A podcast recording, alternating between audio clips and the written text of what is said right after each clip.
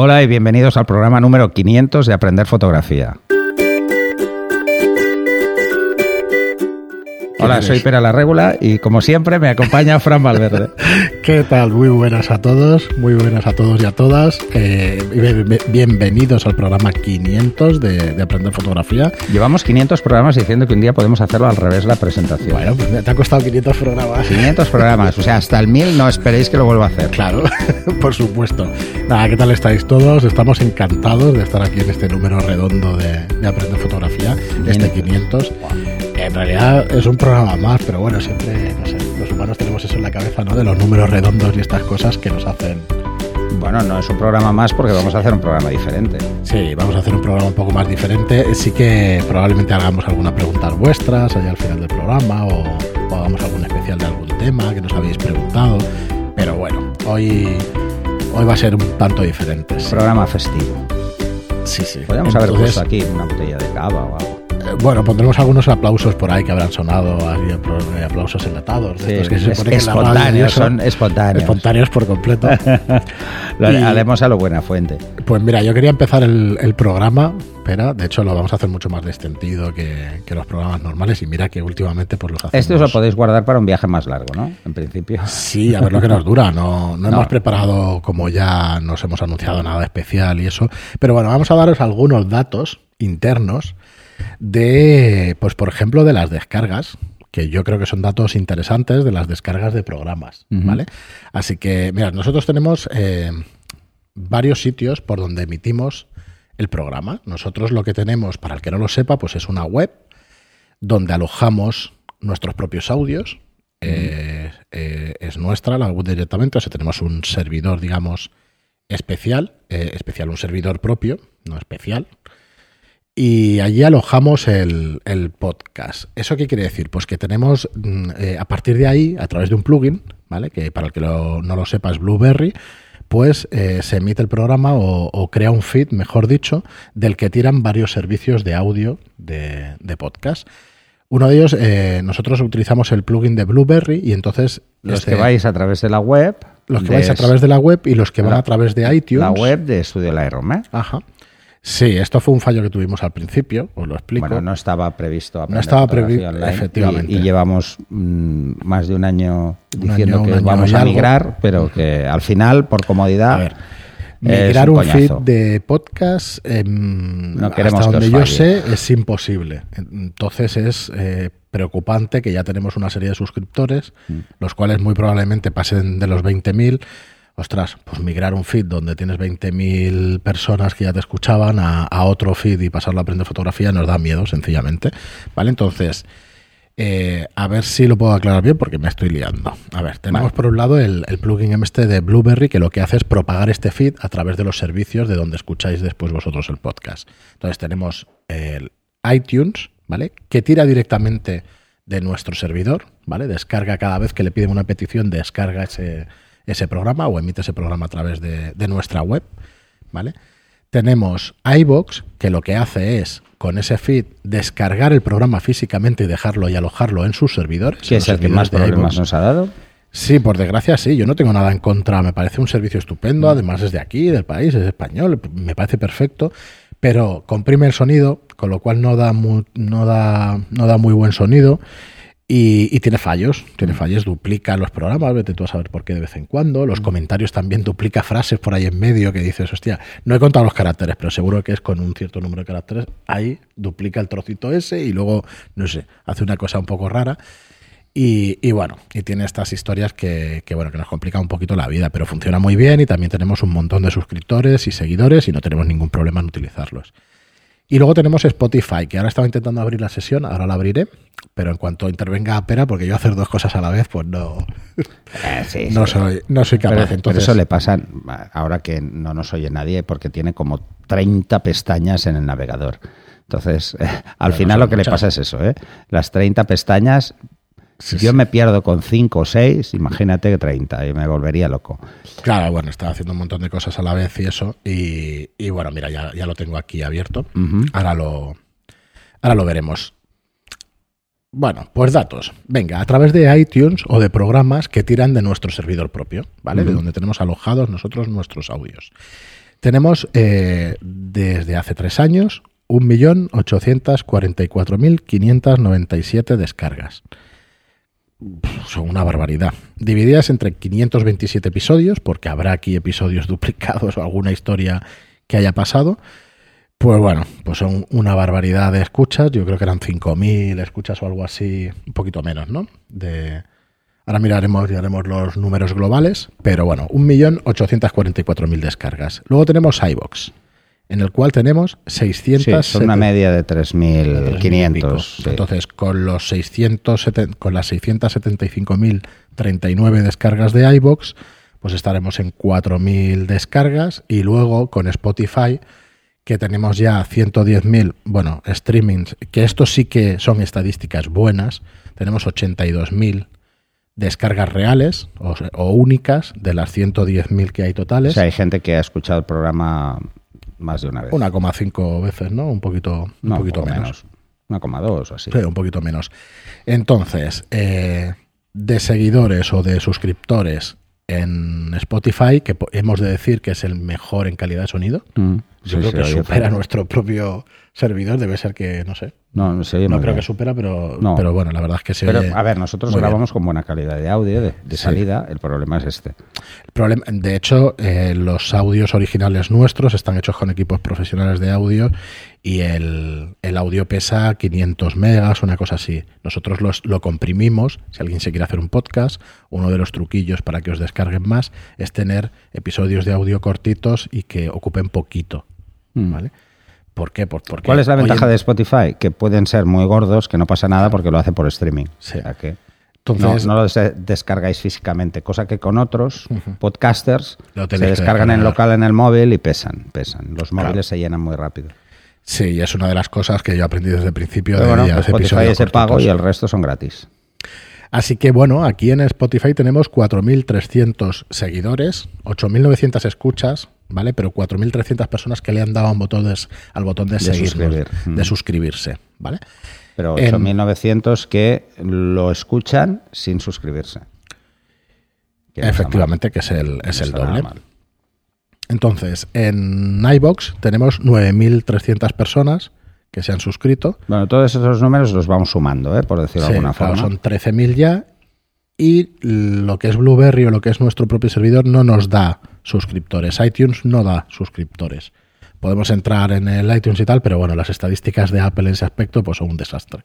Pero un desastre, ¿eh? o sea, no, no hay por dónde cogerlas. Entonces, si estamos en 700.000 escuchas en iVoox y en 1.800.000 en, en Apple, pues se supone que estaremos rozando los 30.000 suscriptores. Claro, suscriptores, que no quiere decir que todos se escuchen los programas. eso vienen a ser casi 3 millones de descargas en total. En global sí, irá más o menos por ahí. Entonces, bueno, lo primero es agradecer a todo el mundo que nos ha estado escuchando todos estos años, que tengamos tanta... Y luego hay que sumar eh, que va subiendo poco a poco los de YouTube. Sí, claro, ahí tenemos 6.300 personas ya suscritas, y yo no sé las visualizaciones. voy a ir entrando y lo, lo miramos también pero también una, una barbaridad. Con lo cual, bueno, es un proyecto que ha ido creciendo poquito a poquito, pues haciendo nuestro trabajo de ir. Bueno, ha funcionado mucho más con el boca a boca, porque esto es así. Sí. Porque hicimos alguna publicidad muy al principio, simplemente por un tema de posicionamiento en, en, iTunes. El que no sepas, estuvo bastantes meses, con lo cual tampoco, o sea, cuando empecéis un proyecto no penséis que eso va solo que no, y no, hay que hacer va solo, hay que empujarlo. hay que empujarlo, ¿eh? las cosas hay que... Hay que Sobre todo al principio, luego van yendo un poco a su ritmo, ¿no? Vale, en, en, YouTube tenemos 371.000 visualizaciones. ¿vale? Son bastantes. Sí, hay vídeos que tienen... Teniendo en cuenta que no hacemos vídeos freakies, que disparan las visualizaciones, igual podríamos hacer alguno. Yo hablaría de generalistas. No, sí. es como el chaval este que ahora se ha puesto muy de moda, que es un youtuber de 14 años, que vive en Mallorca y que hace vídeos. No, no, es muy bueno, pero ha salido en el Broncano, es muy divertido. La verdad es que los vídeos son muy recomendables. Si queréis pasar un rato divertido, habla en mallorquín, ¿eh? bastante cerrado, por cierto. a veces cuesta, cuesta, ¿eh? Cuesta, cuesta yo creo que les cuesta hasta a los mallorquines seguirlo a veces, ¿no? Pero, por ejemplo, se ha puesto de moda y se ha disparado. O sea, esto va como va. Bueno, pues ya veis, no tenemos mucho problema en Bueno, además ha empezado, ha empezado, a subir, todo hay que decirlo, desde que emitimos en vídeo. Sí, Porque cuando- antes lo que teníamos eran los algunos vídeos sueltos y luego lo que tenía, que por ejemplo el programa 100, el programa 200. subíamos el audio y no es Y lo mismo. Claro. YouTube es un canal para vídeo Sí. directamente. No, aunque es, mm, nos critiquéis que queda como muy de radio esto, es por el origen que tiene. O sea, Claro. hemos pensado alguna vez hacer en plan late night, en un sofá y cómodos y tal. bueno, pero es un llegará, pero, coñazo. Llegará, pero cuesta, cuesta. Necesitaremos montarlo. operadores de cámara para que nos hagan planos Sí. cortos y cosas estas. es que es así, ¿no? Ese es el problema. Ah, pensaba que te reías, pero digo, no, es que para es que hacerlo ese es bien el es que problema. tienes El que hacerlo problema es que manera. entonces necesitas cuatro personas de equipo aquí dando Claro. vueltas y Entonces, bueno, ya. uno controlando el audio para que no lo hagas tú, otro con las cámaras, mezclando. Necesitas un, Efectivamente. Entonces, bueno, para haceros una idea, eh, el tema de las escuchas también depende muchísimo del título de los programas, muchísimo, muchísimo. Y bueno, tanto como que si tenemos de media 4.000 descargas en los programas o tres, imaginaos que tenemos en un programa flojo 3.000 y en un programa en que el título pues está mm, describiendo muy bien lo que hacemos, pero de una manera un poco chocante o no sé cómo decirlo ahora, Dándole pues un poquito de bombo. sí, pues te sube a 2.000 descargas más. Entonces, Hemos, hemos optado por no hacerlo por norma, salvo algunos Sí, programas que pensamos que sí que realmente pueden ser útiles. no sé, yo el anterior, el 499, para descubrir, o sea, para realmente enterarte bien de lo que es el número guía y utilizarlo bien o leerlo bien y tal, pues yo le he puesto por fin entenderás qué es el número guía en un flash de zapata. Y Pero, creo que sí. He de decir que eso yo se lo dejo a Fran, que tiene más habilidad No, marketingiana que yo. Que a mí es, el tema del marketing siempre me ha parecido muy aburrido. A mí, ¿eh? Eso, que es un error, ¿eh? Es un error por mi parte.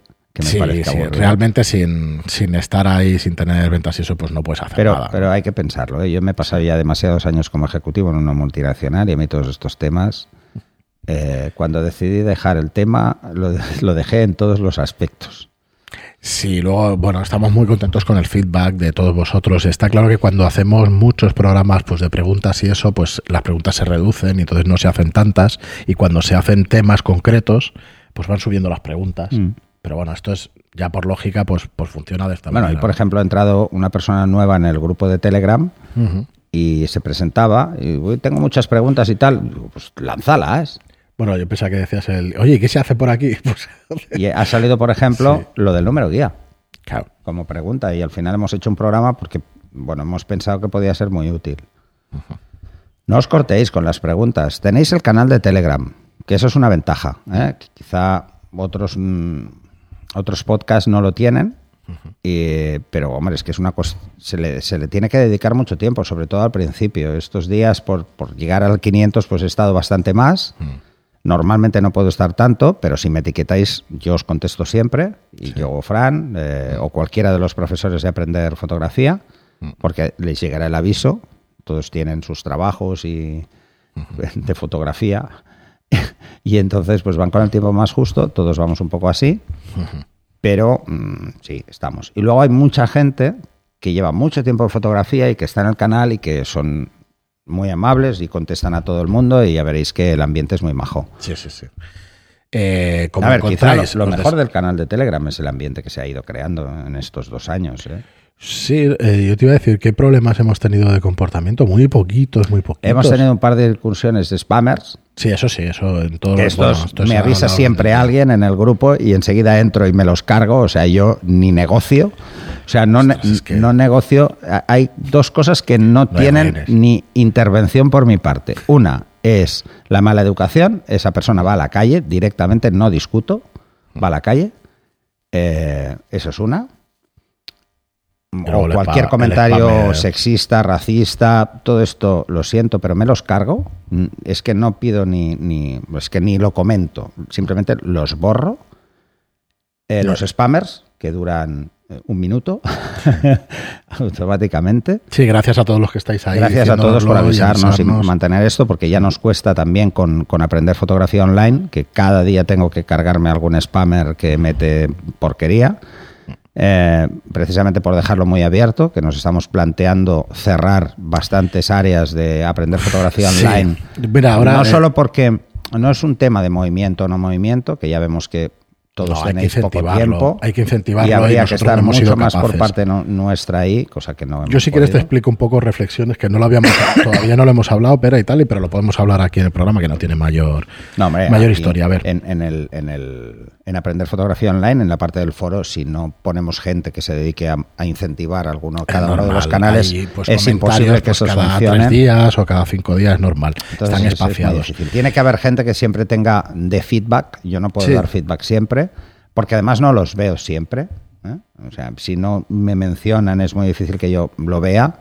Yo estaba pensando en ver si podíamos, si podíamos centrar lo, que es la web de los cursos y tal, y coger toda esta parte social y eso, llevárnosla. A ver, estoy convencido que a través del programa de decirlo varias veces y tal, y de decirlo en la red social y eso, nos podemos cerrar toda esa parte y llevarla a alguna red social que ya existe, que es Facebook o cualquiera de cualquier otra, para hacer un grupo especial y meter allá a todo el mundo e incentivarlo de esa manera o hacerlo como, como es debido porque igual estamos liando demasiado el tema de aprender fotografía. Entonces, aparte de preguntártelo a ti, pues a todos los oyentes y a ver qué opináis. Sí, Podemos lanzar una encuesta y, verlo exactamente, pero yo me tendría que mirar muy, muy bien el tema de los grupos de Facebook y todo eso, qué se tiene que hacer internamente, si hay moderadores también y todo esto, porque sé que existen muchos grupos sí, hay de fotografía. Y Lo que pasa es que allí, hay pues muchos grupos de fotografía eh, en Facebook, pero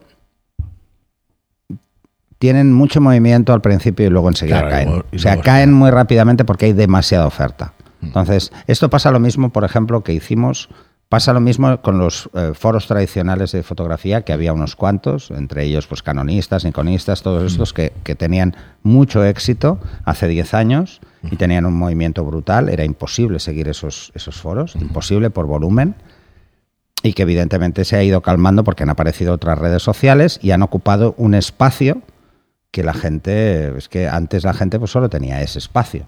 Pero es que ahora tienen que dividirse entre Instagram, entre Pinterest, entre mm, eh, todas las que hay de fotografía, que hay muchísimas redes de fotografía. Y al final se diluye y es normal. O sea, cada uno tiene unos gustos y se queda más con unas o con otras. Yo, creo que, que, quizá mm, algo que, que está funcionando y que funciona bien, que precisamente eh, da ese dinamismo, es algo que todo el mundo lleva en el móvil, que no necesitas meterte detrás de una pantalla de un ordenador como podría ser un foro o una red social, porque no nos engañemos, Facebook está muy bien en móviles pero mm, o Instagram, pero... Mm, más fácil Instagram que Facebook porque al final te agobias, pues la pantalla es pequeña, hay mucho texto, bueno, las más inmediatas que Telegram no vamos a conseguir. Y entonces Telegram funciona precisamente porque como es un sistema de mensajería, es muy sencillo, tú lo ves cuando quieres, bloqueas cuando quieres, eh, te lo puedes gestionar de una forma mucho mejor, puedes decirte que no te avise y ya entrarás tú cuando quieras. Bueno, yo, mira, voy a lanzar una cosa desde aquí, pero si te parece bien a ti, si no, pues ya me pegarás la bronca. Que es eh, pedir ayuda a alguno de los que estéis ahí en el canal de Telegram, a alguno de los oyentes o alguien que quiera hablar con nosotros para dedicar algo de tiempo en dinamizar estos grupos o dinamizar el canal de Telegram. Entiéndase lo que estoy diciendo por vamos a organizar concursos, vamos a organizar quedadas, actividades y tal. Oye, que se ponga en contacto con nosotros Sí, sí. un mensaje directo no de ningún inconveniente, todo lo contrario. Además, ya lo sabéis, yo. Sabemos que hay muchos, ¿eh? Cuando organizo una quedada, no podría ni llamarlo quedada. Es, oye, me va bien mañana. ¿A quién le va bien? Y claro, Y entonces yo lo dejo abierto. Yo si salgo a pasear por Barcelona y cojo la cámara, yo lo pongo en el canal de Telegram y digo, oye, si alguien se quiere apuntar, a mí no me importa. Y entonces viene gente charlamos, hablamos de fotografía, eh, hacemos cuatro fotos. Normalmente hacéis todos las fotos, yo no acabo haciendo ninguna, y eso que salía a hacer fotos. Bueno, claro, pero al final, porque todas las preguntas y tal. De todas formas, haces poco, pocas en las salidas. Pero claro, hacen menos. Yo no hago fotos. O sea, en la última no hice ninguna. Una, hice una. Las quedadas muy Una foto. Pero de todas formas, yo salgo con la cámara por Barcelona a hacer fotos. Esto lo sabe la gente que me conoce hace años yo siempre hago muy pocas fotos porque voy pensando cosas muy concretas. Entonces, si viene alguien, es más fácil que me despiste de, mi idea inicial. Pero como también me lo paso bien, me tomo unos cafés, nos reímos un rato, pues yo me lo paso es Una, es una maravilla. Y es una forma de desconectar ¿eh? para todos. ¿eh? Una de las cosas que, hemos comentado en más de un programa es el tema de, de las motivaciones o de cómo buscarte motivaciones para hacer fotos. Yo creo que la motivación fundamental es conocer gente que hace fotos. hablar de fotografía de, nuestra red social o en, en nuestra un comunidad es esa. mm, personal, que es salir un día, sentarte en una terraza y hablar de fotografía a lo que salga, sin poner un tema encima de la mesa. Otra de las cosas que también había pensado, que tampoco te lo he comentado, pero que ya lo hemos hecho antes, Mm. es eh, retomar quizá de alguna forma las, las masterclass que Eso hacíamos es una así rápidas, Era una maravilla. Que, que- pero en vez de coger y, y venirnos al estudio, Se ¿eh? puede hacer en la calle, sí. irnos a la calle, o irnos a una cafetería, irnos a cualquier sitio abierto y hacer una tertulia Una explicación. abierta, luego- o sea, lanzar un tema y, o lanzar cuatro temas y comentarlos. Esto se hacía y tenía mucho éxito hace unos cuantos años en la Asociación de Fotógrafos Profesionales, que inicialmente era de Cataluña y luego esa pasó a ser de toda España. Eh, se hacía bastante, se hacían quedadas en el, en el Zurich, que estaba muy bien, sí, eh, porque era muy divertido, pero bueno, mm, al principio iba mucha gente, luego cada vez menos, porque esto va como va, o sea, no es hacerlas mm, cada semana, sino hacerlas igual una al mes o, o cosas así. Intentar ir cambiando el día, porque hay gente que le va bien un día, otros otro, o sea, un sábado, un domingo, un viernes, un martes, no sé, ir cambiando y lanzar eso, pues temas, esto ya nos diréis qué pensáis, pero mm, yo creo que la forma más interesante de mantenerse, y además lo hemos visto con el podcast, ¿eh? o sea, cada vez recibimos más comentarios, el otro día recibí otro comentario de personas que se han animado a darle más tiempo, más de su tiempo libre a la fotografía, a lo- escuchar el podcast. A ver, yo creo que al final, como seres Pues humanos, imaginaros si os imitamos- juntáis. Sí. ¿Mm? Yo os animo a que hagáis quedadas en cada, en cada pueblo, ciudad, de cualquier lugar. Bueno, si alguien tiene ganas de, de dedicar tiempo a este proyecto y eso, que se ponga en contacto con nosotros, que, Sí. que probablemente podamos hacer cosas juntos y interesantes, porque Mm. se pueden hacer montones de cosas que nosotros lamentablemente por tiempo no podemos, pero que, bueno, que... Bueno, que contaréis con todo nuestro apoyo, evidentemente. Sí, sí, sí. Aunque Pero sea bueno, solo moral a 100% veces. y lo que haga Aunque falta. sea solo moral a veces. Pero bueno, que sepáis que yo a la mínima que puedo me apunto a cualquier bombardeo porque me gusta. Sí. Eh, Pues nada, tenemos estas los, los reflexiones. que me conocéis ya que- lo sabéis que yo dejé de ser ejecutivo precisamente por, por tener tiempo para mí. A mí me da, si, es una. si tuviéramos, volviendo a lo de antes de la web, si tuviéramos que cerrar distintos apartados, pues la verdad es que me daría pena, pero bueno, eh, los proyectos tienen que evolucionar también. O sea, Bueno, lo que no hemos visto es que hay una serie de cosas que tienen poco dinamismo, Mm. que están muy bien en origen, pero que nos están generando más problemas que ventajas. Por ejemplo, los grupos, que es donde nos entran todos los spammers. Sí, ostras. Los grupos eran muy interesantes para que podáis organizar quedadas por, por zonas, porque lo primero que hizo mucha gente es crear, ay, pues yo voy a crearme un grupo de, mm, pues de tal pueblo, a ver qué gente hay del pueblo. Bueno, si es del pueblo es fácil que os conozcáis, eh, ya antes, pero de una ciudad. Y entonces, pues bueno, la gente se, se apuntaba. Pero no veo yo que, mm, no sé, igual las hacéis mm, utilizando otro canal. Bueno, es, es traspasarlo Quedadas y a cosas, algún sitio donde pueda estar más abierto y donde pueda apuntarse más gente sin, sin que tengamos que estar ahí, porque la verdad es que es un problema mantenerlo y eso es un problema. Ya quitamos el tema de la tienda, ya no le hacemos mucho caso al tema de la Bueno, tienda. hay que dejarle tiempo, si no no funciona. Hay que ponerle mucho tiempo, entonces no. Bueno, pues mira, vamos a pasar, si te parece, a una serie de preguntas Vale, así va. un poco más personales. lío, al lío. Tampoco, tampoco, no hay preguntas de muy personales y eso, pero sí que hay algunas Yo- cosas. Que Yo solo preguntan. una he tomado cuatro notas para no dejarme, que por eso mm, normalmente no veis que tome notas, pero es que mm, es un tema que Sí, quiero este, dejar más vamos a hacer un, un pequeño especial al final del programa de- del calibrado de pantallas, ¿vale? O sea Mm. que, pero lo tratamos si te parece al Bueno, final. mm, más que un especial, es algo abierto para que Sí. todo el mundo pues más o menos lo tenga Una serie de consejos, sí, para poder. Sí, sí, sí, sí. O métodos para poder calibrar las pantallas de una manera fácil y rápida. Así que quedaos hasta el final del programa. Bueno, Hoy fácil, no sabemos lo que va a durar. Ya veréis que no es. Sí, hombre, sí. No. Seguro. Bueno, Joni nos preguntaba por Telegram, nos decía, dice, quizás podéis hablar de cosas más personales, como por ejemplo cómo os conocisteis o por qué montasteis el estudio. Bueno, si quieres lo, lo explicamos, pero no es la primera vez, eh, lo hemos explicado varias veces, No, pero Nosotros nos conocimos por ahí por el 2009, 2008. 2009 abrí yo esto, o sea que sí. Sí, 2009. Pues el mismo año, si no el año siguiente. No, no, pero mucho. enseguida fue, no llevabas mucho. Yo No, me acuerdo nada, que nada, llevabas muy poco. De hecho, Nada yo creo tiempo. Mm. que fui de los primeros en usar el, el, Pro, el Pro 8A. Pues sí. O sea Sí, que- sí. Y la Giant, que antes estaba siempre montada. ¿Cómo nos conocimos? Pues a mí me dijeron, a través de Profoto, yo buscaba estudios en Barcelona que tuviesen equipos Profoto, porque en esa época eh, tenía una especie de patrocinio con Profoto, y entonces... Eh, y hacía pues presentaciones para ellos y este tipo de cosas, y yo empezaba a dar una serie de cursos en canonistas. Y entonces buscaba estudios que tuvieran Profoto. Sí. ¿Por qué Profoto? Bueno, pues porque eran los equipos que yo utilizaba y al mismo tiempo me resultaban pues muy fiables para dar clases y es así. ¿eh? Son, además son los que suelen tener la mayoría de, estudios profesionales. Y entonces me pusieron en contacto con Fran. A partir de ahí, pues empezamos a hacer cursos y, y, bueno, al principio hacíamos un curso al mes y luego era cada semana prácticamente que estaba aquí. Días. Y si yo tenía una sesión o algo, pues me venía aquí. O sea, eh, y bueno, una cosa por la otra, eh, empezamos a tener pues eso, más relación y llevamos Luego pues, montaste el, el tema del estudio. Luego monté mi estudio con, eh, con, con, Alex Vélez en 2012.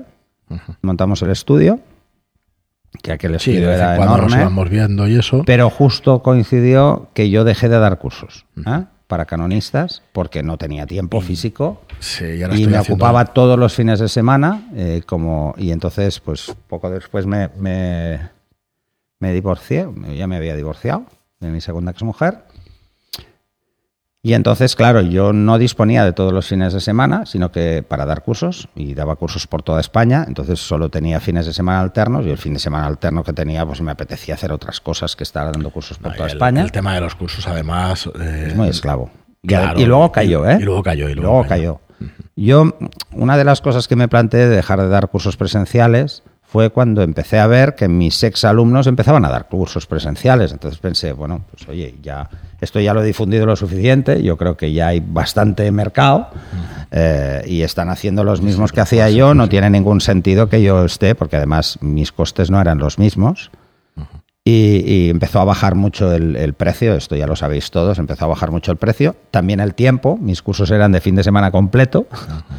Empezaban el viernes por la tarde y acababan el domingo por la tarde. mucha práctica, porque al final se practicaba todo lo que explicabas y eso después, incluso cronómetro en mano, porque si no, había gente que... Sí, tenemos que poner, usar cronómetro para, para los tiempos de disparo. porque si no... Porque si no, no daba tiempo a hacer. No, y hay gente que, igual está 10 minutos. Pensar que hacíamos eh, 3-4 horas de teoría pura y dura el viernes por la tarde, salíamos por la noche el sábado estábamos desde las 10 de la mañana hasta las 8 de la noche, sin parar, menos una hora y media para comer.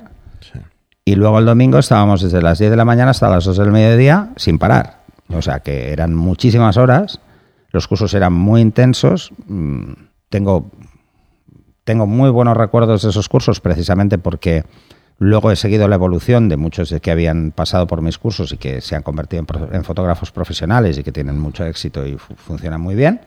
Algunos de ellos se han metido también a dar formación.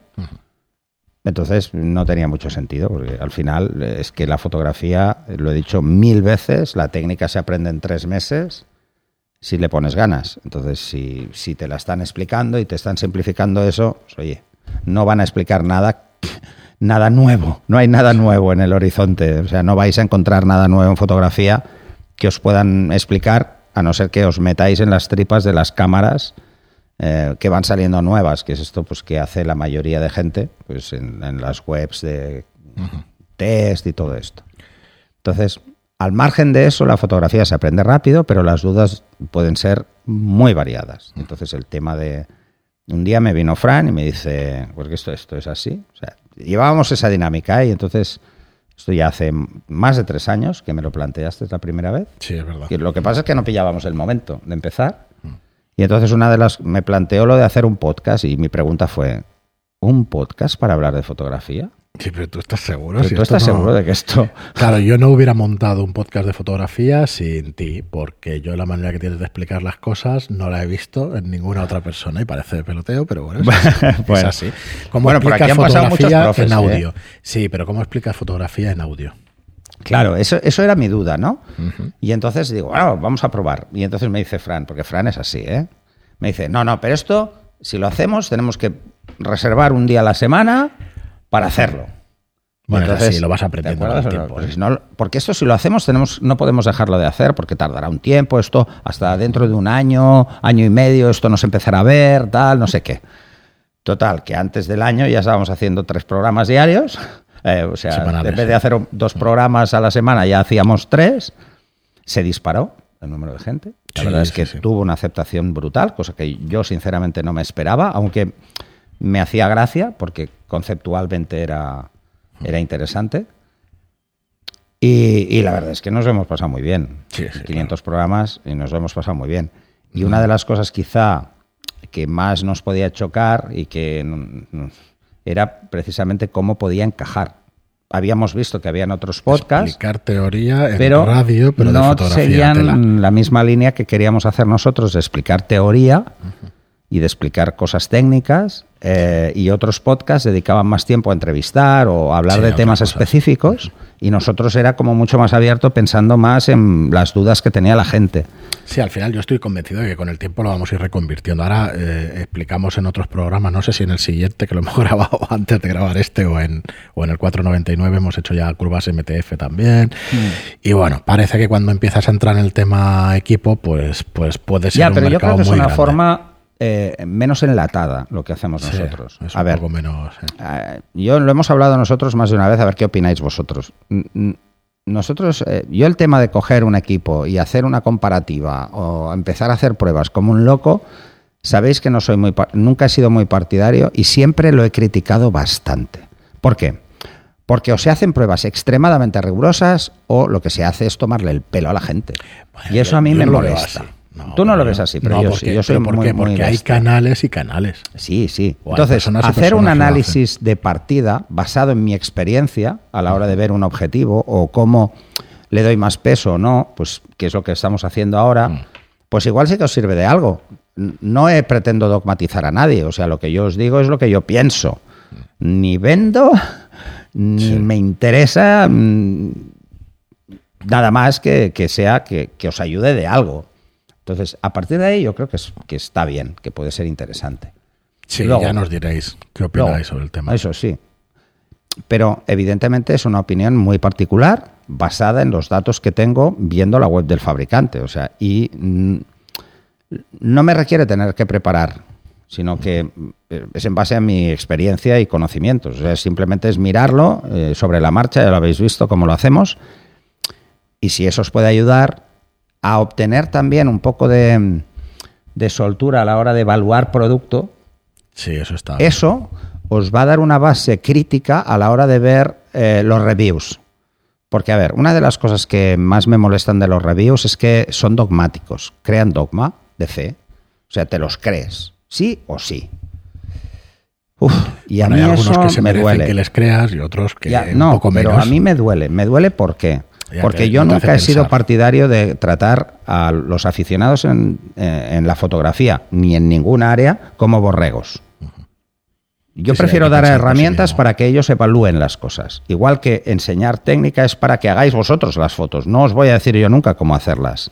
O sea, daros herramientas para eso. Pues daros herramientas para evaluar producto. Eh, ¿Cómo? Pues haciendo ejemplos con producto. Eso es una opción. Yo creo que es mejor para mí.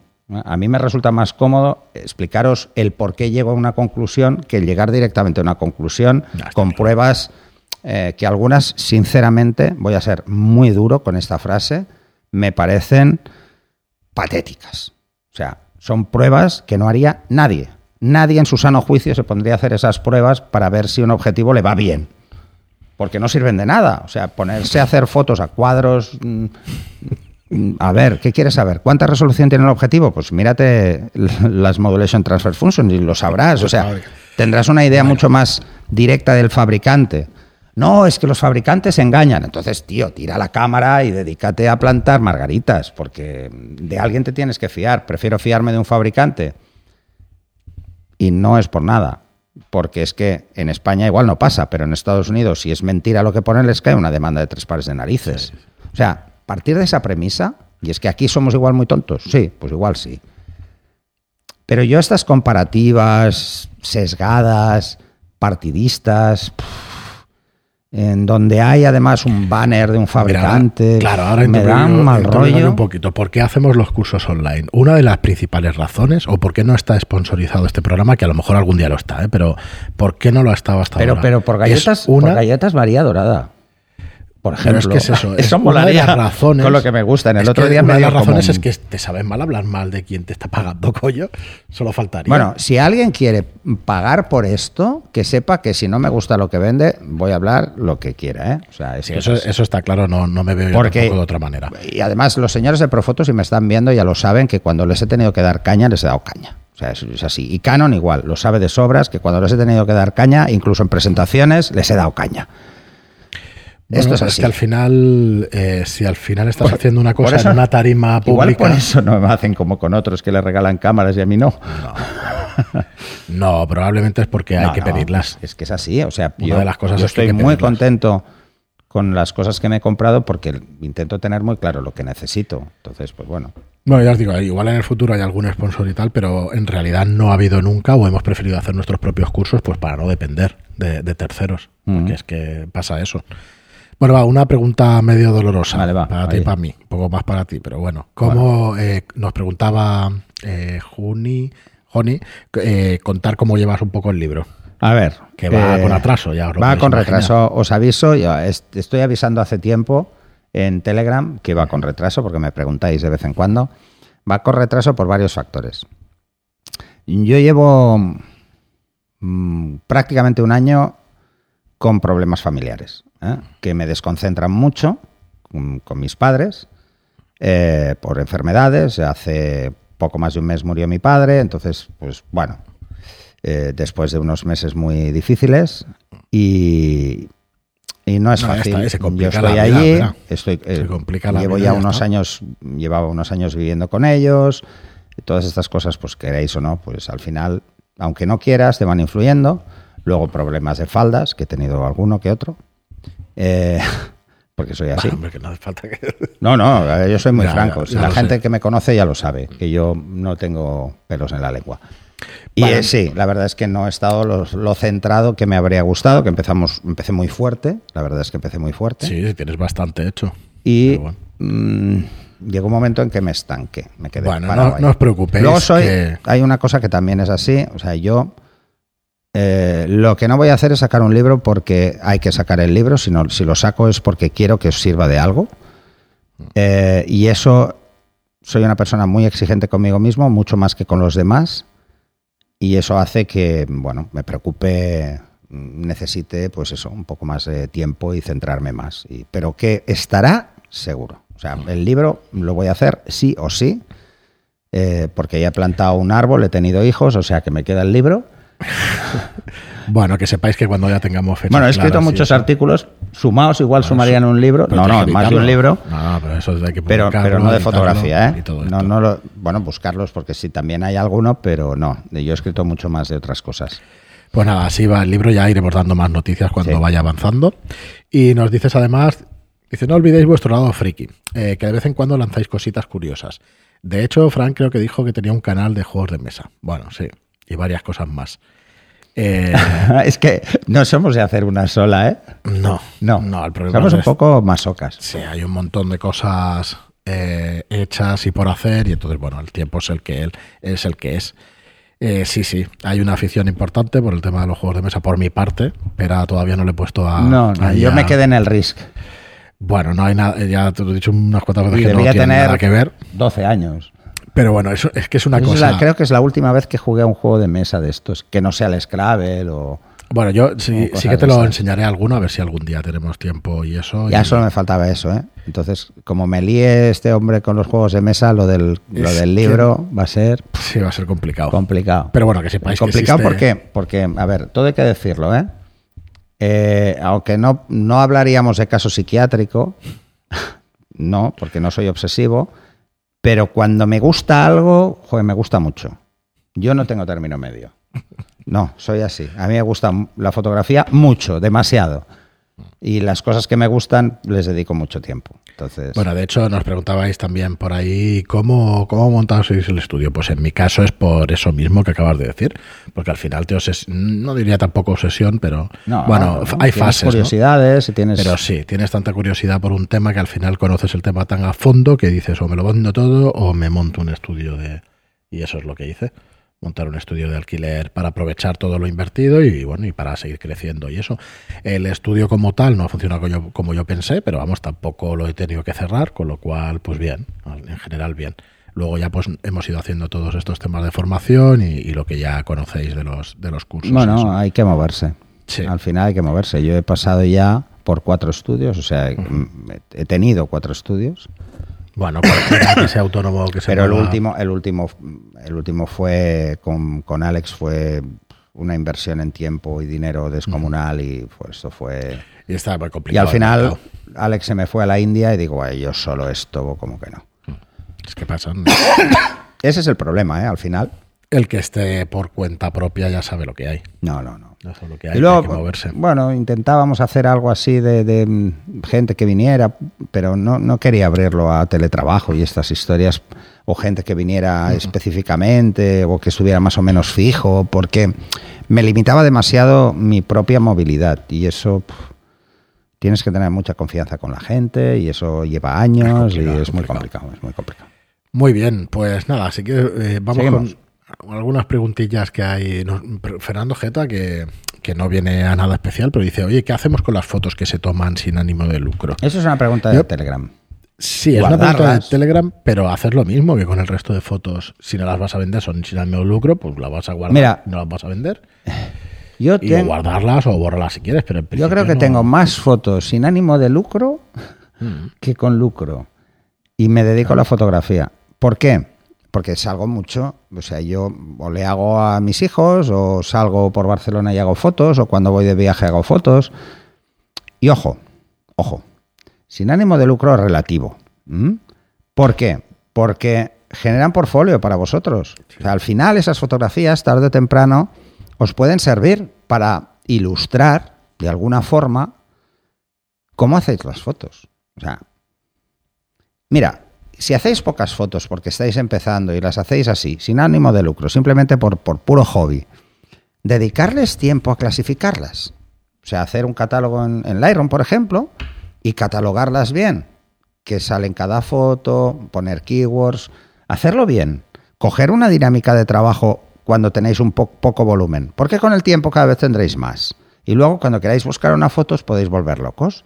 Pues si ya lo hacéis de entrada, eso que ganaréis. Si en algún momento empezáis a hacer fotos con ánimo de lucro, o sea, cobrando, y ya tenéis esa dinámica de hacerlo, seguiréis haciéndolo, será muy fácil gestionar vuestro portfolio y os servirá para muchas cosas. O sea que tomároslo como meter la patita en lo que puede llegar a ser sin, Muy o sea, con ánimo de lucro.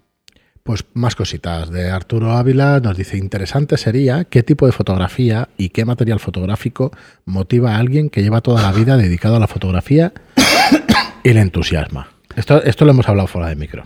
Sí. Yo Pues nos el, el motiva otro día... exactamente lo mismo que al resto de, El los exactamente lo mismo. El otro día estaba hablando con Mauro, porque precisamente Alex se cambia el equipo y tal, y Mauro ya estaba, uy, ah, pues que la 1 de Xmar 2, tal, no sé qué. Y entonces eh, nos dio a los dos por mirar la, la Mar 3, la 1 de Xmar 3. Yo, yo, cada vez que sale un modelo de cámara, eh, yo babeo. O sea, Claro. dejaros de historias. O sea, a mí me encantaría. Ahora, lo que pasa es que es, es mucho dinero, pero bueno, es lo que hay. O sea, al final, mm, yo creo que nos gusta lo mismo y es que nos simplifiquen cosas. eh, cuanto mejor es la cámara, eh, menos te tienes que preocupar de detalles que, por ejemplo, con mi cámara, que tiene ya 12 años, pues me tengo que preocupar. Me tengo que preocupar de cuánto le queda, eh, porque ya mantenimiento no tiene. Eh, El fabricante no solo la ha descatalogado, sino que la ha quitado de soporte, así que si le pasa algo, Pues sí. me tendré que ir a, una, a un mecánico de cámaras, que sigue habiendo, por suerte, que arreglan cualquier tipo de cámara, siempre y cuando sea un tema mecánico o sea un tema electrónico, las pueden llegar a arreglar. pero tarde o temprano mm, voy a tener un freno evolutivo al respecto. Y además es que los sensores están evolucionando de una forma muy rápida en los últimos años y, claro, eh, el que se compre una cámara de última generación hoy en día está muy lejos de la calidad que da la mía ya. O sea, aunque sea una casi de iniciación. Tiene otras ventajas mi cámara, que no tiene una de iniciación ni la tendrá nunca, pero eh, bueno, pero eso está ahí. Aquí te está esperando una sin espejo para ti. Exacto, sí. y ya está. Yo creo que ni, sin espejo, yo creo que me la tendría que regalar Canon directamente, porque si me la regala Nikon, aviso, señores de Nikon, no la quiero. Esto para generar polémica. Eh, antes me quedo una Sony que una Nikon. Oye, por cierto, eso de generar eh, polémica. Yo, antes que estábamos tratando el tema de las opiniones y todo eso, nosotros, yo creo que en todos estos 500 programas, quizá el único programa donde yo di más opinión y tal fue hace dos o tres programas con el tema de Mac y Windows y tal, que es que los utilizo por igual, o sea que tampoco es cuestión de... No, es verdad. Pero eh, el tema de las opiniones es que es complicado. Las opiniones son, como los culos. Sí, sí, siempre Cada uno tiene su. ¿Cómo das la opinión sin ofender al resto de la humanidad? ¿De qué manera hoy en día se puede dar una opinión sin ofender al resto? Entiendo que con, como siempre, con argumentos, a ver, no, con cosas pensadas, pero sin salir de tono, ¿no? Sin esto de siempre, Fran. Sí, pero ostras. La gente que quiere polemizar, polemizará aunque hables de algo que es claro y cristalino, da igual. O sea, esto es así. Ya, pero eh, cuando tú intentas, bien, vamos a, eh, el objetivo es subir las escuchas. Entonces, coño, parece que si metes un poquito de polémica, parece que suben.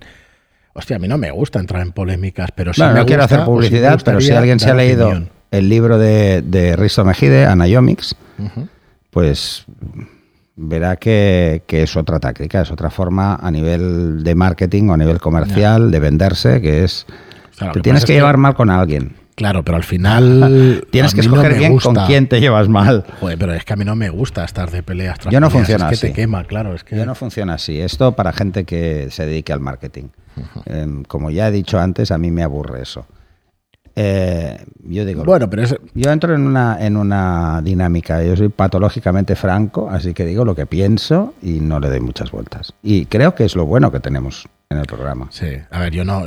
cuando damos opiniones lo que pensamos, no, no, no vamos a entrar en polémicas. Lo que pasa es que me parece quizá que, argumentando y eso es algo más fácil.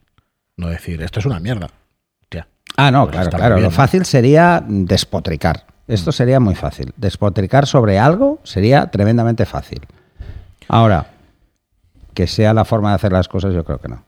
Bueno, pues ya está, no, no entro más porque, porque no, porque te, te enervas. No, no, no, porque no tiene ya sé que no, Es un poco ver la opinión y ver el, ah, tema Se deben pensar todos que tú y yo somos dos tíos hiper tranquilos. No, al revés. Y somos al contrario, dos truenacos. Bueno. Arturo nos decía esto, que, que, es lo que nos motiva. Pues eso, exactamente lo, lo mismo, que, a ti. Lo mismo que a un aficionado y lo mismo que a cualquier otro profesional nos motiva en cuanto somos a equipo, aficionados ¿eh? a la fotografía, somos mejores que el resto de la humanidad y entonces... Exacto. ¿Ves? Eso es polemizar. Eso es polemizar, sí. Eh, no, el que se piense que por tener una afición es superior al resto de las aficiones, eso es absurdo. Y ahora, por ejemplo, eh, no sé, es que hay tantas cosas que me gustaría tener mm. que, que digo, bueno, yo te diría que no, os, diría que no perdáis la curiosidad, que es la base un poco de, de, que te interese una cosa o te interese otra o estés motivado o lo que sea. Y es, oye, ponte a escuchar cosas, por ejemplo, podcast hay de todo tipo hoy en día, de todo tipo de contenido, pero de todo tipo, lo que más raro que os podéis imaginar. Vídeos en YouTube ni os cuento. Y cuando sintáis aburridos o fuera de motivación y tal, pues es una buena manera escuchar a otros hacer otras cosas. Mm. Y bueno, nos motiva y nos entusiasma lo mismo que, a cualquier otro. Bueno, John nos dice, a mí me gustaría que se hiciera un repaso por las localizaciones de España y de fuera que más os han impactado para realizar fotografías, de paisajes principalmente, y también de las herramientas que usáis para descubrirlas y prepararlas. Gracias. Pues no te podemos ayudar demasiado. En tema de paisaje, bueno, a ver, yo he viajado mucho me gusta, y he vivido en varios países, he viajado mucho y yo os puedo decir las cosas que me han impactado, pero no suelo llevar la cámara a esos sitios. ¿Por qué? Porque cuando me voy de vacaciones intento no llevarme la cámara. Esa es una. Dos, me la acabo llevando igual, ¿eh? porque soy así de idiota. Eh, y voy cargado todo el día con la cámara. Pero he de decir que me paro poco a hacer fotos. Necesito ver algo realmente impactante para pararme y hacer una foto. Eh, pero porque el tipo de fotografía que a mí me gusta no es la básicamente documental, testimonial de estado en tal sitio. No me dice nada. Igual el paisaje es precioso, pero prefiero quedarme con la boca abierta mirándolo. Igual es porque soy de Barcelona y, y para los que seáis de, de otro sitio, pues que sepáis que los de Barcelona nos llaman, en el resto de Cataluña nos llaman quemacus. Sí, porque nos paramos en cualquier pueblo y decimos, qué bonito, qué bonito, pero en catalán. Qué maco o pichapins, meapinos. Eh, que es, pasa un bosque y ves un árbol y tienes que mear. Pues aquí nos podemos, realmente nos podemos ayudar. No sé si algún oyente que es especialista, porque sería muy interesante. si alguien tiene esto, esto podría abrir un hilo interesante a tratar. Ah, nos podéis pasar localizaciones para que se las mostremos a la gente.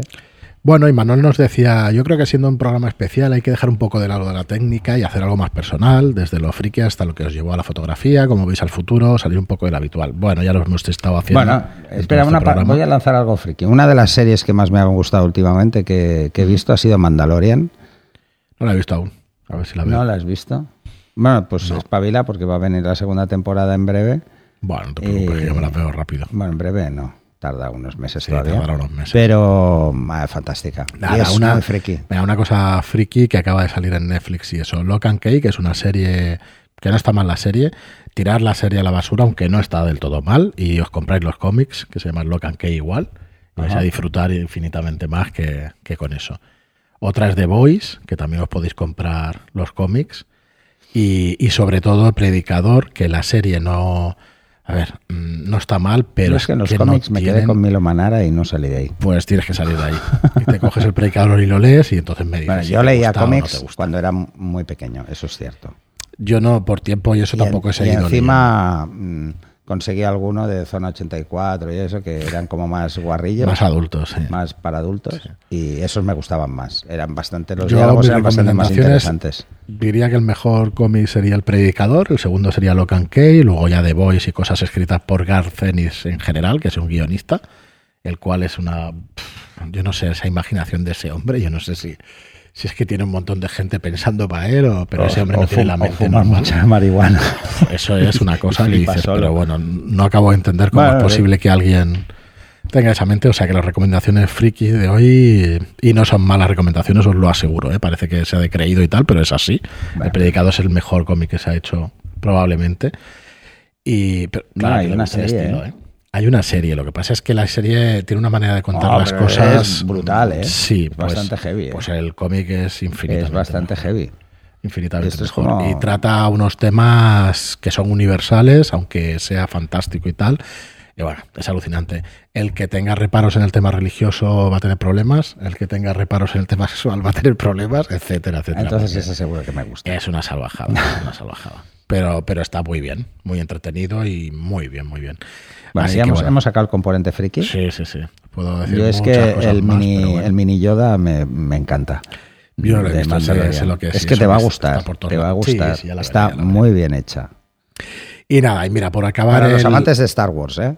El programa, decís que salgamos de lo habitual, pero para acabar el programa yo trataría el tema este que nos han preguntado del calibrado de pantallas, que la ah, verdad es que sí. es un tema muy, muy, muy recurrente. Todo el mundo que empieza y, después los que siguen y eso tiene, tiene problemas con, los ah. calibrados de pantalla. Ah. Y vayamos de 50 y algo de minutos y eso, si hacemos un ratito del calibrado de pantalla, yo creo que está bien para el programa 500, que siempre demos algo de contenido. ¿Nos queda alguna pregunta más? O? No, porque tengo un par, pero yo las trataría en otros programas. Vale. La verdad. Vale. De, de, clasímetro y tal, que me las guardo para los siguientes. Ah, vale. Y si quieres hacemos este pequeño especial del calibrado de pantalla. Sí, a ver, eh, hay que entender como calibrado. Mm. Además he tomado cuatro notas antes para que no me deje ningún punto cosa que no suelo hacer, pero bueno, como era un día largo, digo, pues mejor me tomo cuatro notas. Lo que busca el calibrado, vamos a primero intentar ver qué es esto. El calibrado de pantallas y qué busca. Pues busca fidelidad del color, brillo, contraste y el gamma. Que, mm, vamos, que nos cuadre, que sea lo más real posible, lo más natural posible. Existen tres métodos de calibrado de pantallas y los vamos a diferenciar por el tipo de usuario. El primer tipo de calibrado sería el cualquier usuario. Cualquier usuario de un, de un ordenador debería hacer este calibrado, que es un calibrado nativo de pantalla. Es configurar la pantalla para que se vea lo mejor posible. ¿eh? Todas las pantallas tienen opciones de calibrado automático. Todas. Oye, pero una pregunta que me sale, no sé si lo sabrás o no. ¿Realmente las pantallas malas son nocivas para salud visual? ¿O no llega a real, Realmente todas las pantallas son malas pero son malas porque cansas la vista. Cansas la vista. Nada más. Pero bueno, también es. cuanto peor es la pantalla, cuanto. Mm, peor es la iluminación, digamos, de la sala también. La iluminación de la sala, la posición en la que estás en el ordenador. Tú, por ejemplo, ahora estás en una posición bastante óptima para mirarlo, pero está demasiado lejos. ¿Vale? Entonces, un tema es la ergonomía, eh, pero lo digo por la posición de las manos y tal. Más o menos podrías estar bien. Ahora está lejos. Sí.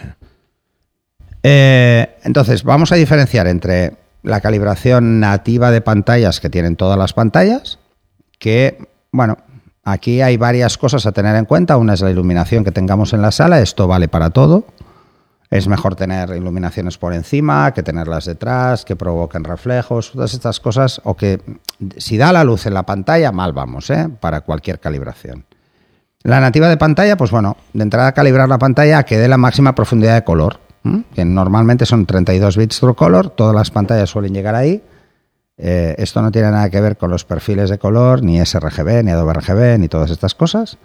Luego establecer la temperatura a 6500 kelvins, que es lo que suelen recomendar los expertos, bueno, porque es, no es tan intenso como una luz día normal, sino que es una luz eh, un poco más agradable, más fácil de soportar durante más tiempo y antes de hacer estos cambios dejar que el monitor esté encendido al menos 30 minutos para que se caliente y tome temperatura y bueno, que, tenga el, mayor rendimiento posible. Hay monitores que lo hacen en segundos y hay monitores que tardan media hora. Entonces, mejor dejarlo un rato antes de plantearnos hacer cualquier tipo de calibración, incluso estas modificaciones que vienen por el menú de las pantallas. Eso sería lo que debería hacer todo el mundo de partida. Luego está el segundo paso. El segundo paso se lo recomiendo a, fotógrafos aficionados que no quieren invertir en, calibradores ni quieren invertir nada, que es quizá la pregunta que más me han lo que han preguntado. Y esta segunda opción hay tres alternativas posibles para llevarla a cabo. La primera es coger una app externa, que hay servicios de calibrado, ¿eh? que ahora os diré algunos. La otra es utilizar las herramientas del sistema operativo para calibrar, tanto en Windows como, como en Mac tenéis opciones para calibrar. Y la otra son los servicios web. Hay páginas web específicas para calibrar, teniendo en cuenta las limitaciones que tiene el navegador web ¿eh? en cuanto a perfil de color. Esto tenéis que tenerlo en cuenta. Normalmente avisan, ¿eh? Pero bueno, los servicios que vais a encontrar, por ejemplo, eh, está el Vanity and Flat Planners, Panels, perdón, y el Lagom, que son dos servicios web por que nos pueden ayudar. Pero el tema de los navegadores, Safari no tiene la misma profundidad de color que Chrome, Chrome no tiene la misma que, que Internet Explorer, a ver, Firefox. Es, va más en relación a los sistemas operativos y los navegadores, por, por ende, los heredan. Entonces, eh, os daréis cuenta de que si estáis en un entorno Windows antiguo, los nuevos, pues no lo sé, no lo he probado, así que no os lo puedo decir seguro eh, solo trabajaban en sRGB, entonces cualquier cambio a Adobe eh, lo hacía mal porque no podía tener dos a la vez. Los navegadores normalmente todos funcionan con sRGB, pero hay que decir que el que llegue a este punto, a hacerlo por una web o por una aplicación o eh, por el sistema operativo, y se quede aquí, se quede en esta segunda opción, no, no los botones de la pantalla, sino vaya a la segunda opción, no va a salir de ese RGB. Además, ¿por qué? Porque solo un, entre un 2 y un 5%, en el mejor de los casos, eh, exceden el sRGB, o sea que la mayoría de monitores no, son, no van más allá de sRGB, muy pocos son Adobe y muy pocos son más que Adobe RGB, así que va a dar igual. Da igual el que uséis, da igual el que uséis. Mm, esto es simplemente es un tema de flujo de trabajo que trabajáis en un flujo y que sigáis ese flujo de trabajo. Y ya está. ¿eh? No, no os compliquéis mucho la vida con esto. Así que si nos vamos a quedar en aplicaciones externas, sistema operativo, servicios web de calibrado, pensar en eso, pensar en que vamos a calibrar un monitor en sRGB, no lo vamos a calibrar ni en Adobe ni en nada más. De entrada porque el ojo no lo ve. Entonces es un tema de percepción del color en cuanto a degradados. Esto, cuando alguien quiera meterse en colorimetría, ya se volverá loco. No hace falta llegar a ese extremo. Entonces, esto, pues tenemos los servicios estos como el Vanity and Flat Panels, el Lagom, y luego el software, aplicaciones externas, lo que decía, pues tenéis el, el Calibrice, que es para Windows, y luego el FLux, que la gente dice que es fantástico, eh, que está en varios sistemas operativos, incluso sirve para mm, calibrar un iPad. O sea, para que os hagáis una idea. Incluso hay para móviles y para calibrar pantallas de móvil, que no estaría de más, ¿eh? Sobre todo si entráis mucho en Instagram y veis muchas aplicaciones gráficas, en redes sociales gráficas, pues tener medianamente calibrado ya sea un, iPhone o ya sea un, Android, pues no está de más. No está de más porque esto le va, es lo que le pasa a la gente. Coge, eh, lo toca en el ordenador, lo pasa a Instagram y dice, uy, lo veo muy diferente en Instagram. ¿Mm? Sí, claro. ¿Vale? Eh, o lo veo muy diferente en el móvil de lo que lo veía. Esto es lo que suele pasar más. Es ¿eh? una locura. Entonces, bueno, lo realmente importante hay que no perder el norte en lo que supone una calibración y es simplemente intentar reproducir el color de la forma más fiel posible. Dentro de lo que son la nativa de pantalla y el sistema operativo y estos servicios web, mm, metería otra, que la he descartado de entrada porque es extremadamente complicada, porque requiere una percepción visual que no tiene nadie, que es utilizar cartas de color en pantalla. Escoger una carta de color, que todos los softwares de calibrado la tienen, ponerla en pantalla e intentar que se vea bien. Ahora, no vais a acertar, ¿eh? es imposible, porque os meterán otra y dirás, ay, no, no, si yo ya la veo bien, y que empezaréis a cambiar. Y solo la veréis mal cuando no os cuadre algo que es, por ejemplo, la piel. Pero si el rojo es rojo burdeos o es amagentado, no lo vais a ver. Eso no se nota. O sea, no lo vais, esa percepción, y más si sois hombres, lo he dicho muchas veces y no es broma. Es un tema anatómico, ¿eh? Esto no es un tema ni de feminismo ni de machismo, pero las mujeres ven más colores que los hombres. Es un tema de bastoncillos y conos en la retina. O sea, esto es así. Por eso distinguen más eh, los colores. Eh, y la tercera opción sería utilizar un colorímetro. Es un colorímetro está pensado para gente que se dedique a artes gráficas en general, mm. ya se dediquen al diseño o ya se dediquen a la fotografía. Es caro, pero barato. Es un aparato aparte. ¿eh? Porque es caro, pero es barato. Primero, porque cualquiera de los métodos que he mencionado antes os van a llevar horas. No es un momento ningún tipo de calibración. Es un momento. Si hacéis una de pantalla, es rápido, porque esto lo hace cualquier usuario, que es configuras a 6500 kelvins, pones los colores, juegas con el brillo y con el contraste para que no te canse la vista y ya está. Ya está. Y esto es más o menos que se ve bien. Esto es lo que hacemos todos con el móvil, que no lo tocamos. Ya se ve más o menos bien y solo jugamos con el brillo, en función de la luz ambiente. Pues esto es lo mismo. El segundo, que son aplicaciones, es ir cuadrando colores, ir cuadrando líneas horizontales y verticales. Mm, y os dirá, tenéis que procurar que las líneas casi desaparezcan. Y tú, ¿eh? Y no hay manera, cuesta un montón. Bueno, pues lleva mucho tiempo. Y no son calibraciones finas. ¿eh? Os pueden servir para salir del paso, pero bueno, es mejor que mm, mejor sería las aplicaciones externas, sistema operativo y web, es mejor estas tres opciones que el coger y dejarlo solo como lo deja el fabricante, eso seguro. Pero ante la duda, mejor dejarlo como lo deja el fabricante, que seguro que lo ha probado antes. Y la última opción, que es el colorímetro, es hay que comprar un aparato, que es un colorímetro, que él va a hacer estas pruebas. O sea, él va a coger, va a ver en pantalla, pues que el color rojo, que tiene una cantidad de rojo, verde, azul específica, cuadre con lo que está recogiendo una una especie de cámara que tiene el colorímetro. O sea, va a analizar ese color, si le cuadra, y si no le cuadra, va a ver en cuánto se desvía en cada uno de los colores. dentro de lo que son las calibraciones por colorímetro, os vais a encontrar calibraciones rápidas y calibraciones lentas y precisas.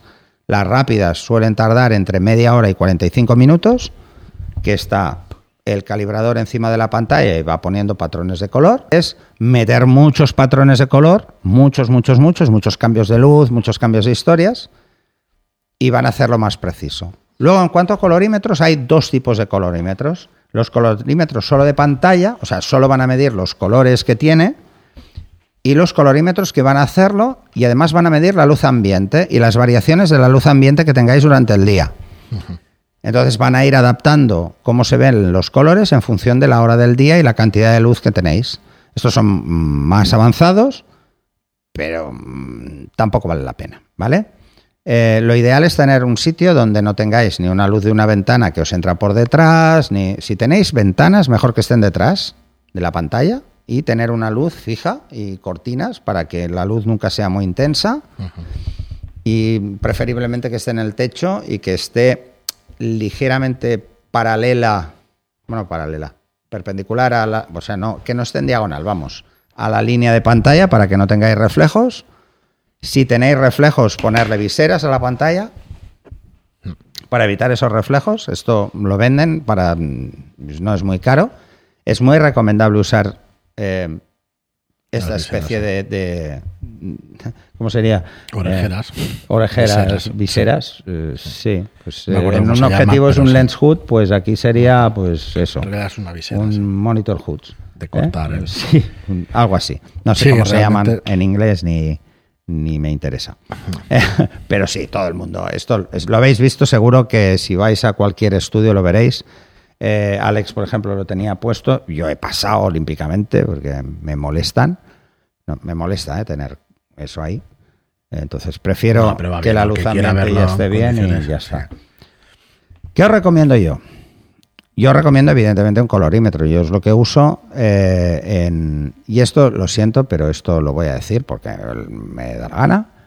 En Windows tenía que calibrar casi cada semana porque se descalibraba.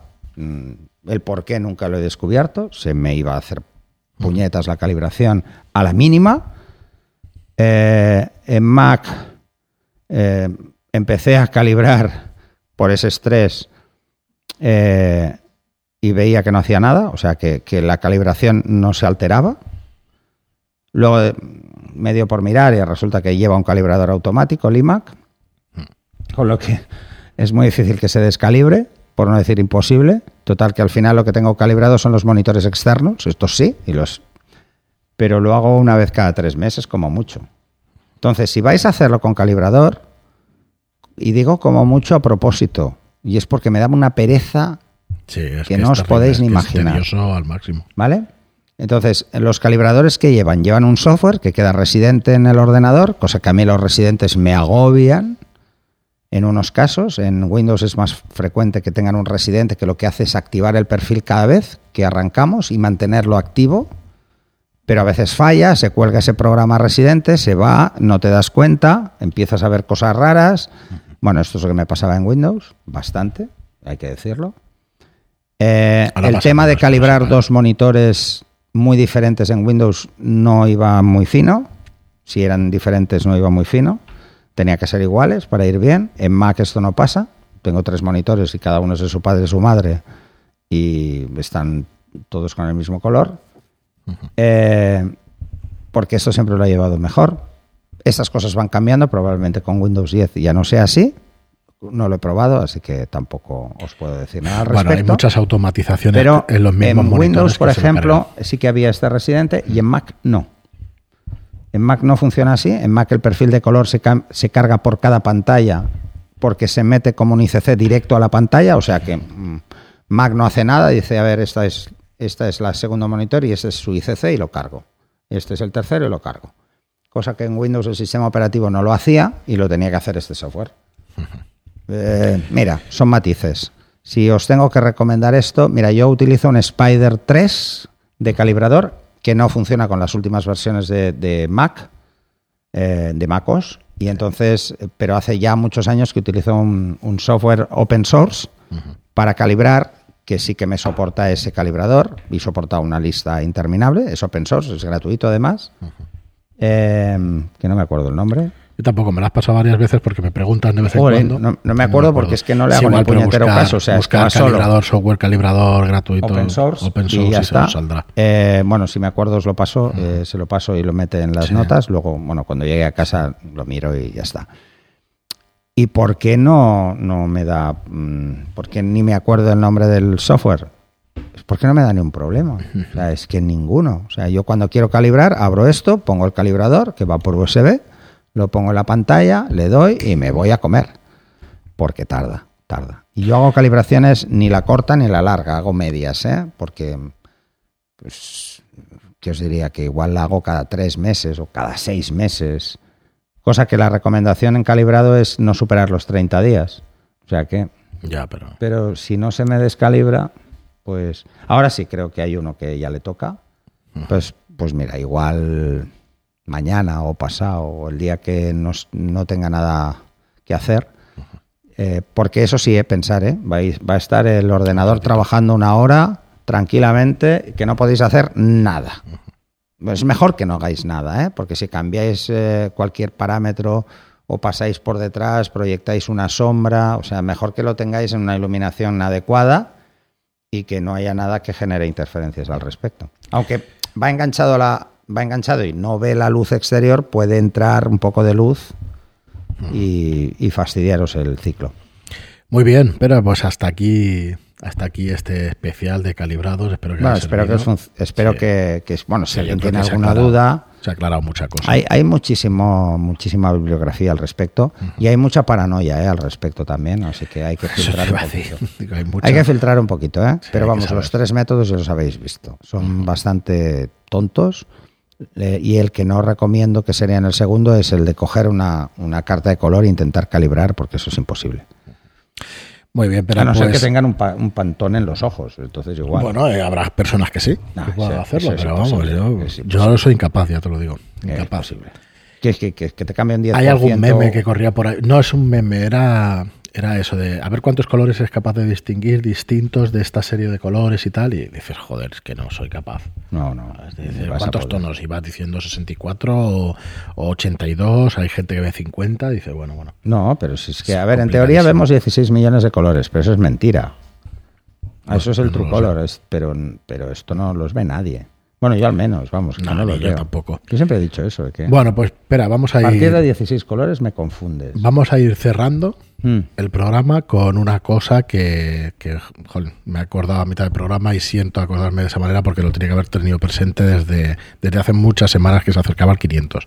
Y es quedarnos un poco con lo más importante de, del programa que yo te diría que es la gente que hemos llegado a conocer. Sí eh, que hemos llegado a conocer, yo, yo sinceramente no soy de la opinión de que hemos ayudado a nadie porque cada uno se ayuda a, su, a sí mismo. Eso es. ¿vale? Sí, ahí pensamos igual. Pero, pero bueno, si da la casualidad que estás un poquito más bajo de moral o por cualquier motivo estás un poco perdido y encuentras algo que te hace centrarte un poco, pues mira, si ha servido para eso, pues me quedo con eso. Y querría nombrar pues a varias personas, me dejaré a un montón por el camino, a un montón, ¿vale? Pero gente que está aquí en el Telegram, pues gente como, como Isaki que ha estado un montón de quedadas, gente como Juan Carlos que está ahí prácticamente desde el primer día, en talleres también que ha venido, gente pues como Javi que sabes que me ayudó un montón con el tema del audio y eso y mm. se lo agradezco pues infinitamente. Eh, pues gente como Rey, que, que, que, bueno, que nos ha escrito muchas veces y que, y que siempre está ahí, pues no sé, ya, ya os digo que podía decir un montón desde el Telegram hasta... Y mira, disculpad que, porque que me he acordado, porque soy sincero en esto, me he acordado a la mitad y digo, ostras, que no se pase el programa sin por lo menos nombrar gente como John, ¿te acuerdas de John que te trajo los calaveros para la tos? Sí, sí, es verdad. que se vino a un taller para bodas y eso, eh, bueno, un montón Monse también. Además se vino desde el País Vasco, o sea, que se, se vino desde el País Vasco. Eh, Monse, pues hay, hay, un montón de personas que de las que me voy acordando cuando voy pensando en el podcast y eso. Y nada, muchísimas gracias a, a todos vosotros. Bueno, que... es, es el, el, mérito es de ellos también, porque sí. han, han, hecho una labor de, de, de, seguimiento y promoción constante sin que sí, nadie se lo pida. como JM, que está ahí. Que está ahí todo el día. Que está ahí, que está ahí. Así que nada, eh, muchísimas gracias a todos. Eh, de verdad que es de lo mejor que nos ha pasado con el podcast. Si tuviéramos que elegir una cosa, probablemente nos quedaríamos con eso porque... Cada vez recibimos más mensajes vuestros sobre... Eh, aparte del famoso que visteis en Navidad de Rey, pues de que os ha o sea, ayer creo que fue. El caminante, ¿te acuerdas de la montaña y tal? Sí, recibí un mensaje también que decía algo así como que le hemos, hemos devuelto de alguna forma la pasión por la fotografía, que la tenía muy aparcada. Pues esto he recibido varios y Fran también, y os lo agradecemos mucho porque nos dan, nos dan ánimos, que eso también siempre va bien. Así que nos despedimos con, con, ese mensaje. Eso, muchísimas gracias a todos. Como, como os digo, casi siempre, casi en todos los programas, pues eso, por estar ahí, por, por acompañarnos. Y, nada más, nos vemos en el 501, que está asegurado, porque está grabado, y en el 502, y probablemente. Eh, Volvemos a hacer un especial para el 600. 600 no es nada ya. No, ahora tenemos que ir al, al 1000. hombre, el 1000 ya es un número de narices, ya pasamos al cuarto dígito. Esto ya es muy heavy, ¿eh? Cuatro dígitos es muy heavy, ¿eh? No había límite de tiempo, podíamos haber estado aquí tres horas, pero bueno, yo creo que la duración es, no, tampoco, correcta. Tampoco agobiar demasiado. ¿Cuánto llevamos? Una hora y cuarto. Ah, esto está bien. Antes los hacíamos por defecto de hora y cuarto. no, si nos había colado alguno. De una hora casi, sí. Bueno, pues nada, lo dicho. Muchísimas gracias a todos y hasta el próximo programa. Hasta el siguiente.